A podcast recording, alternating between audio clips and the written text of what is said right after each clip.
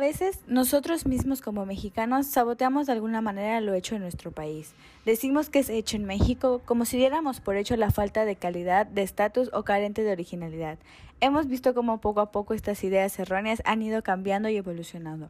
Por eso hoy queremos hablar de los mitos o tabús que hay alrededor de la moda mexicana o lo hecho en México. Porque orgullosamente ahora decimos que está hecho en nuestro país y con manos artesanas. Somos Partner Style y hemos creado este podcast para hablar, conocer y aprender sobre la moda, lo que está pasando dentro y fuera de ella. Pero también hablamos de la vida, la amistad y compartimos nuestras experiencias más allá del mundo de la moda. Yo soy Pau. Y yo soy Sin. Acompáñenos y sigamos comunicando, impulsando y transformando el mensaje de la moda. El Partner Talk está al aire. Comenzamos. Hey partners, hoy es miércoles de Partner Talk y estamos en línea por esto de la cuarentena. Así que si nos escuchan un poquito raro es porque Sin ya está en su casa, yo estoy en mi casa y todo es online.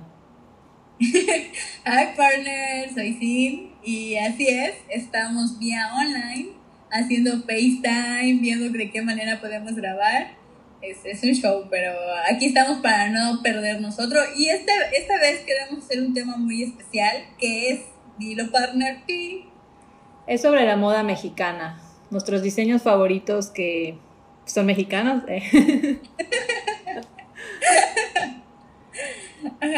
Pero más que nada el por qué a veces nos vamos más por las marcas internacionales y no consumimos lo mexicano. Eso queremos explicar hoy y hablar sobre nuestros diseñadores favoritos.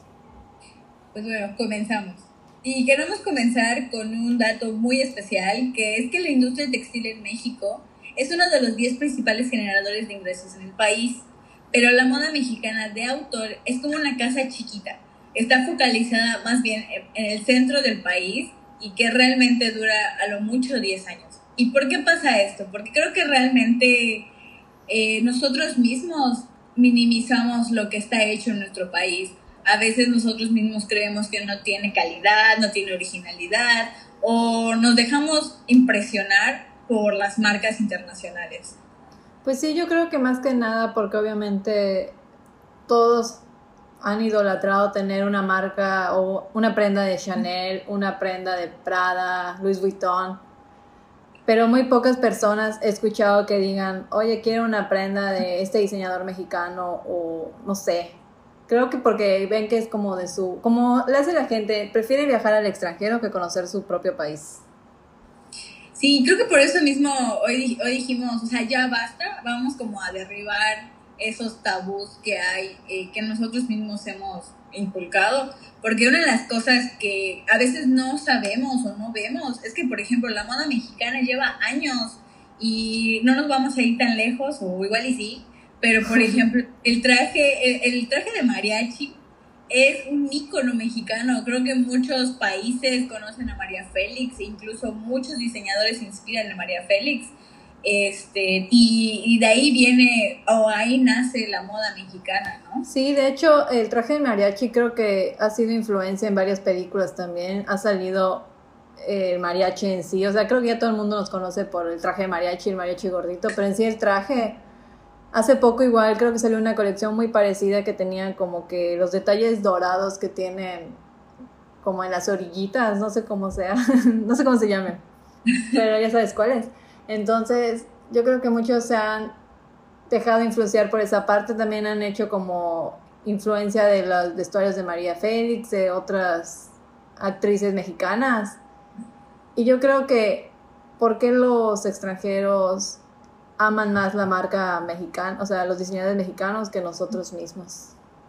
¿Te acuerdas que hace poco publicamos en Partner, ah, bueno, no tampoco, hace unos meses, sobre este diseñador que se llama Frank Sorbier, que hizo un desfile en París eh, durante el, Fashion Week, donde su mayor inspiración fue María Félix. Y de verdad, les los invito a que vean la publicación en Partner Style y, se van a enamorar de todas las piezas, porque aparte de que los bordados eran, eh, eran las flores eh, con colores mexicanos, eh, esas faldas enormes, los corsets, o sea, creo que tenemos un país muy rico, no solo por su comida y sus paisajes, sino por la versatilidad de la moda. Y como te decía, también viene mucho más atrás desde los, eh, los trajes típicos de cada estado, ya sabes. Y creo que es donde, como tú dices, como, ¿por qué diseñadores internacionales aman lo que hay en México menos nosotros? Y es porque simplemente a veces no le damos la importancia que, que merecen. Ajá, como también diseñadores de X lugar que vienen acá y trabajan con artesanos.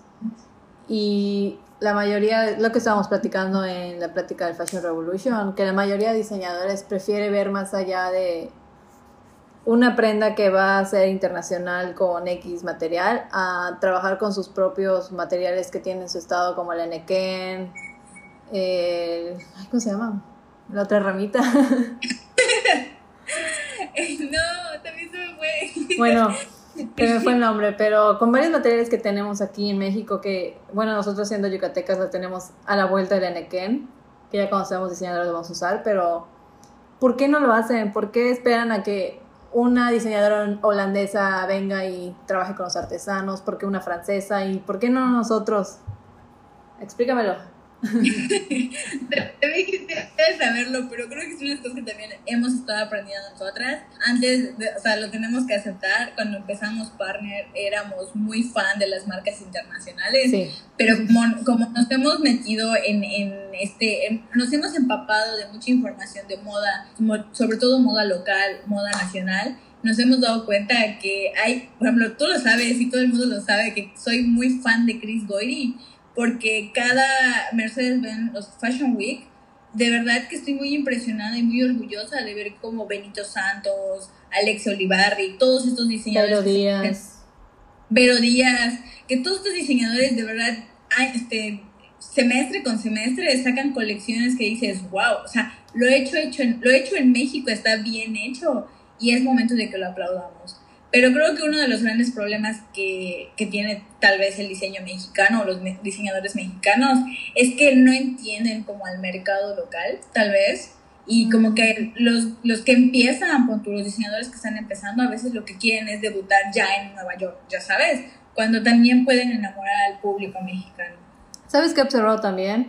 Que muchos hacen como prendas sin forma juvenil, bueno, no juvenil, es que hacen como capas que son como...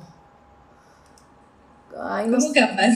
capas como las que vas a los, pon tú, que te vas a Oaxaca y vas a la ropa típica que venden como esos tipo ponchos que te metes. Ponchos. Ajá, más o menos como ese estilo. Es la ropa que pues hacen mayormente las personas artesanas, no hacen como diseños que pon tú que les encanta y a la gente y todo, que son como de Chanel, que son piezas así súper pegaditas, con siluetas marcadas. Ellos hacen como que más prendas anchas y como si fuera un hipil, pero súper renovado que pasó a ser una capa. No sé. No sé si me expliqué. Creo que, volvemos a lo mismo de que no estudian o realmente no establecen el tipo de mercado al que quieren llegar. O sea, por ejemplo, te podría decir que ahorita eh, ya conocemos más diseñadores que digo, no es porque ame a Chris pero hay muchos diseñadores que de verdad están enfocados en el cuerpo mexicano o en el cuerpo de la mujer mexicana, ya sabes, porque igual y hay, hay digo, yo estoy muy chaparrita, pero hay, hay mujeres que son igual de chaparritas que yo, o hay mujeres que son altísimas, pero tienen curvas, entonces, entonces hay diseñadores que de verdad se se enfocan o dicen, ok, yo te puedo diseñar a ti, tú que eres un cuerpo normal, no eres un cuerpo europeo, espigado, delgadísimo, ¿me explico? Creo que es como estudiar y saber bien cuál va a ser tu segmento y cuál va a ser tu público. Y como siempre lo hemos dicho, el público termina enamorándose de tu marca, porque ahí se quedan, son fieles a ella. Ya me acordé cómo se llama, no es poncho, es túnica. bueno, una túnica. Ok, la técnica. Pero lo que iba es, ajá, que pues no, no estudian el mercado y pues mucha gente pues, se va más por lo que está de moda que por piezas anchas o no sé. Digo, a mí me encanta lo ancho, pero es que tengo una en mente que pues no te puedo mostrar ahorita porque no estás acá. Pero el caso es que, ajá, como que estoy de acuerdo contigo que deben de, de como que estudiar el mercado y sí saber lo que están pidiendo ahorita, por qué están yéndose a comprar, para que también consuman mexicano y no consuman marcas extranjeras. Que digo, no está mal pero hay que conocer a nuestro México primero.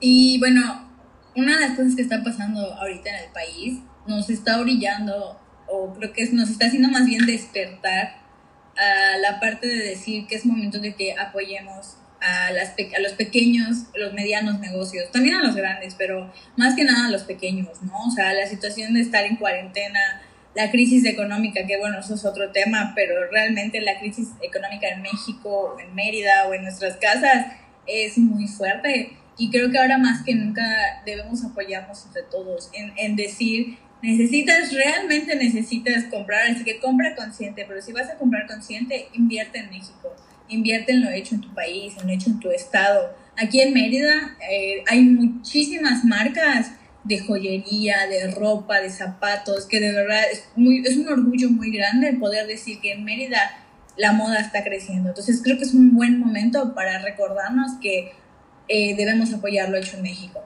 Ajá, exacto, es como también están diciendo ahorita de que no vayas a comprar a marcas como Walmart, Starbucks y que vayas a la tiendita de la esquina, que vayas al café de la esquina, aunque bueno, no puedes ir, pero puedes pedir por servicio de domicilio.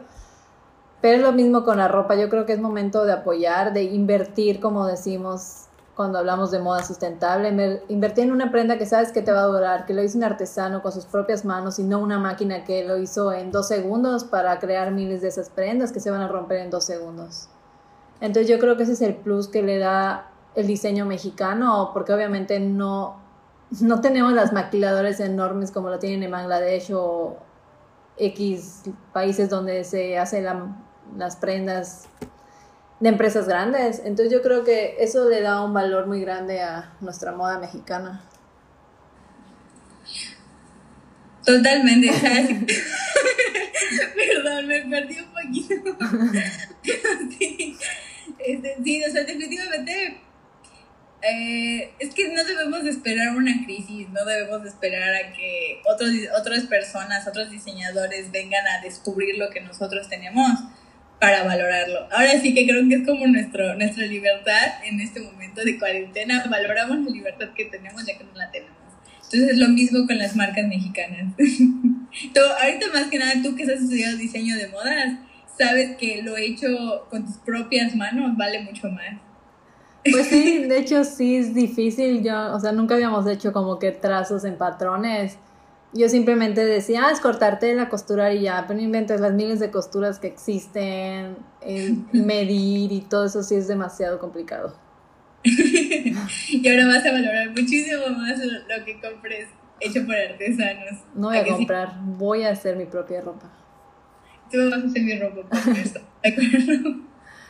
Pero bueno, entonces también eh, fuera de todo lo que está pasando y esta crisis, yo creo que en sí de ahora en adelante esto nos va a cambiar la forma de pensar, más que nada por nuestra limpieza de lavarnos las manos cada segundo, de consumir consumir productos nacionales, apoyar a nuestra a nuestro país por el golpe bajo que va a tener ahorita, también viajar, como dicen que este año sí va y tu viaje a Europa, va y tu viaje a X lugar, que te dediques a ir a hoteles mexicanos, a que vuelvan a tener como su estabilidad económica y pues apoyemos de esa forma. Porque no sabemos cuánto va a durar esto.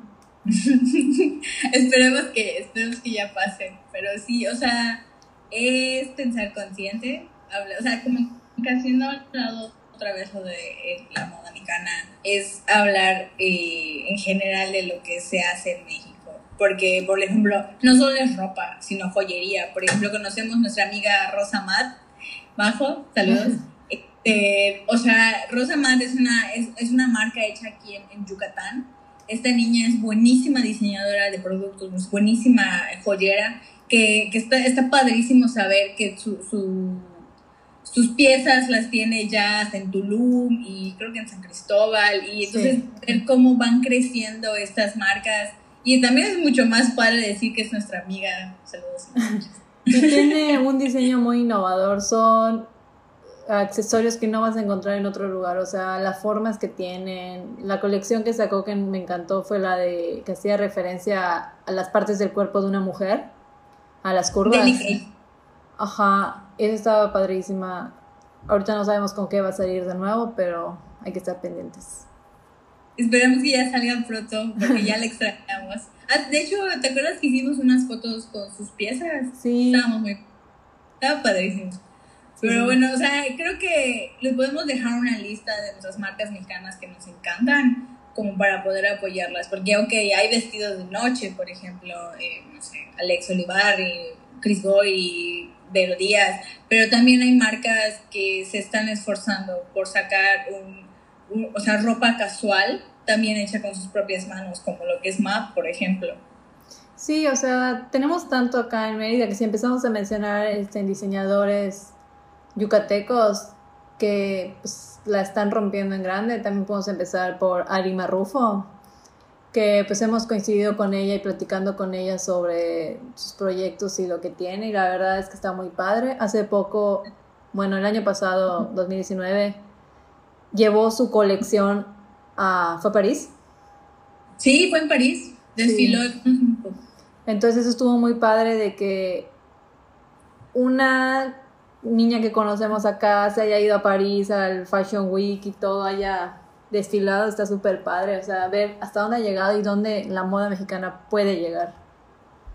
Y pues la está rompiendo en grande con trabajar con artesanos, forma sustentable, rompiendo el sistema.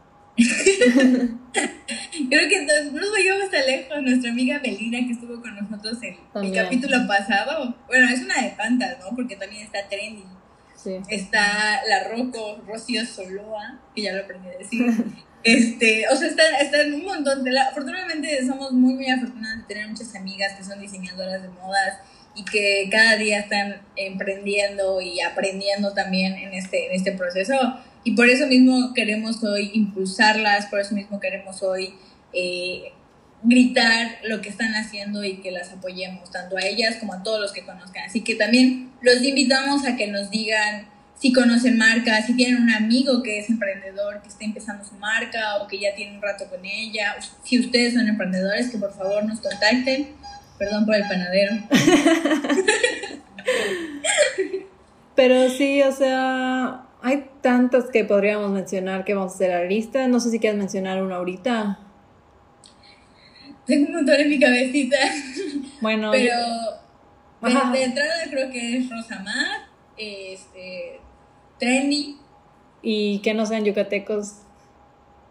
Ay, bueno, pues vuelvo a decir a mi favorito Chris Goyri. Este, es, es, padrísimo ver cómo empiezan con un sueño y ahorita poco a poco, o sea, empiezan con tú en el 2000, pero Chris Goyri empezó en el 2008, cuando tenía 22 años. Y ahorita, o sea, pues, ya despegó tanto que sus piezas de verdad salen cada, en cada temporada del Fashion Week y es, es increíble ver cómo ha mejorado y cómo ha crecido como diseñador.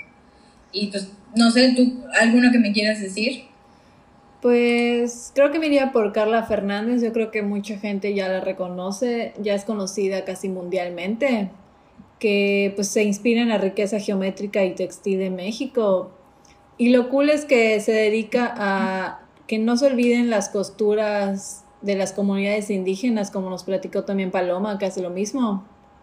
Como que hace que, que vuelvan a surgir esas costuras, de que la gente no las olvide, de que trabajen ellas con sus manos y todo. Entonces está padre. También estuve leyendo sobre Carla Fernández, que recibió un premio eh, a las 11 galardonadas a nivel mundial. Estuvo muy padre, fue en el 2003 y también ha tenido exposiciones en el Museo Jumex, en un museo de San Francisco, en Boston, sin más. O sea, la verdad está muy padre que hayan llegado hasta allá. Le han hecho entrevistas en mil periódicos, revistas y todo, súper cool. Y lo mejor es que son piezas accesibles, o sea, que si que tú las puedes comprar, no, no tienes que pagar lo que cuesta un Louis Vuitton, puedes consumir diseño mexicano mil veces mejor. Creo que también eso va de la mano. A veces podemos decir, ah, es que yo prefiero pagar un Louis Vuitton de no sé Es que ya es el estatus. Es, que, es que es eso. Otra cosa que también queremos decir, creo que es como un consejo para las marcas mexicanas, los, los que están empezando, es que, eh, ok, la mayoría de las personas, hay que decirlo de esta manera, se van por las marcas. El decir, tengo que adquirir esta marca porque me va a dar tal vez un estatus. Eh, bueno, Una disculpita, tuvimos una falla técnica, pero lo que les estábamos diciendo es que realmente las, a veces creemos que una marca muy grande, una marca internacional, nos da más estatus que cualquier otra cosa. Y creo que ahora, o hoy en día, o conforme a los años, aprendemos que no necesitamos ese estatus, sino que vamos a comprar consciente para que las cosas nos duren realmente, ya sean zapatos, joyería, bolsas, accesorios, cosas para el hogar, que sean mexicanos, sabemos que definitivamente tienen calidad, sabemos que estamos apoyando tanto a los artesanos como a lo hecho en nuestro país. Y creo que eso es lo más importante que nos llevamos del capítulo de hoy que no solo por la situación que estamos pasando, sino porque ya es momento de que despertemos, de que sepamos de que en nuestro país hay grandes diseñadores, hay grandes productos, hay, hay marcas que cada día están innovando, tanto en sus materiales como en sus acabados. Entonces creo que es, es un buen momento para decirles que ya es hora de que nos enfoquemos en lo que hace México. Exacto, y así como se hicieron famosas estas marcas internacionales, yo creo que si todos empezamos a consumir mexicano, se van a hacer súper famosas estas marcas y vamos a enriquecer a nuestro país. Bueno, yo creo. Deja tú, o sea, no solo es enriquecer, siento que también va de la mano con el generar empleo. Exacto. Eh, ya en cualquier etapa de la vida, eh, como decíamos, que es la industria textil uno de los mayores, bueno, de los 10 principales generadores de, de, trabajo en nuestro país y creo que eso es más como un, un incentivo para decir, yo compro mexicano, yo compro lo hecho en mi, en mi país, en mi estado, ¿no? Porque pues sabes que le estás ayudando a la gente, estás, estás generando, estás sabiendo que la gente, como nos decía Paloma, de la parte que, que, las, que las artesanas trabajan en su hogar, entonces pueden cuidar a sus hijos estando trabajando, pueden eh, hacer la comida, pueden checar su casa, ¿no? Entonces creo que está muy padre saber que cuando compras algo vale lo que cuesta, ¿no? También esa parte de valorar mucho los precios si tiene un precio, estoy segura que es porque ya tomaron en cuenta el trabajo, las horas, la calidad. Entonces no hay que regatear tampoco, ¿no? Sí, no, exacto. No, estamos conscientes de que pues, las marcas mexicanas sí se sí ponen sus precios por eso. Ya las demás son estatus, pero consumamos mexicano. No nos dejemos engañar por ese famoso estatus o por la foto de Instagram. Entonces creo que este fue un buen capítulo. La verdad es que una disculpa por las fallas técnicas. Lo estamos haciendo de manera online. Para no desaparecernos tanto, porque no sabemos cuánto va a durar esta cuarentena. Y ya los extrañábamos mucho. Así que gracias por estar un capítulo más con nosotras. Esperamos que les guste y que de verdad nos escriban, nos cuenten de sus marcas, de sus diseñadores, de todo lo mexicano que les guste. Y algo más, partner. Pues no, simplemente que nos digan de qué quieren que hablamos, que los entretengamos este tiempo en cuarentena. Estaremos intentando por ahí unos, unos like, eh, pero, de verdad esperamos que les guste. Nos vemos el siguiente miércoles, es un hecho. Y pues esto es todo por hoy.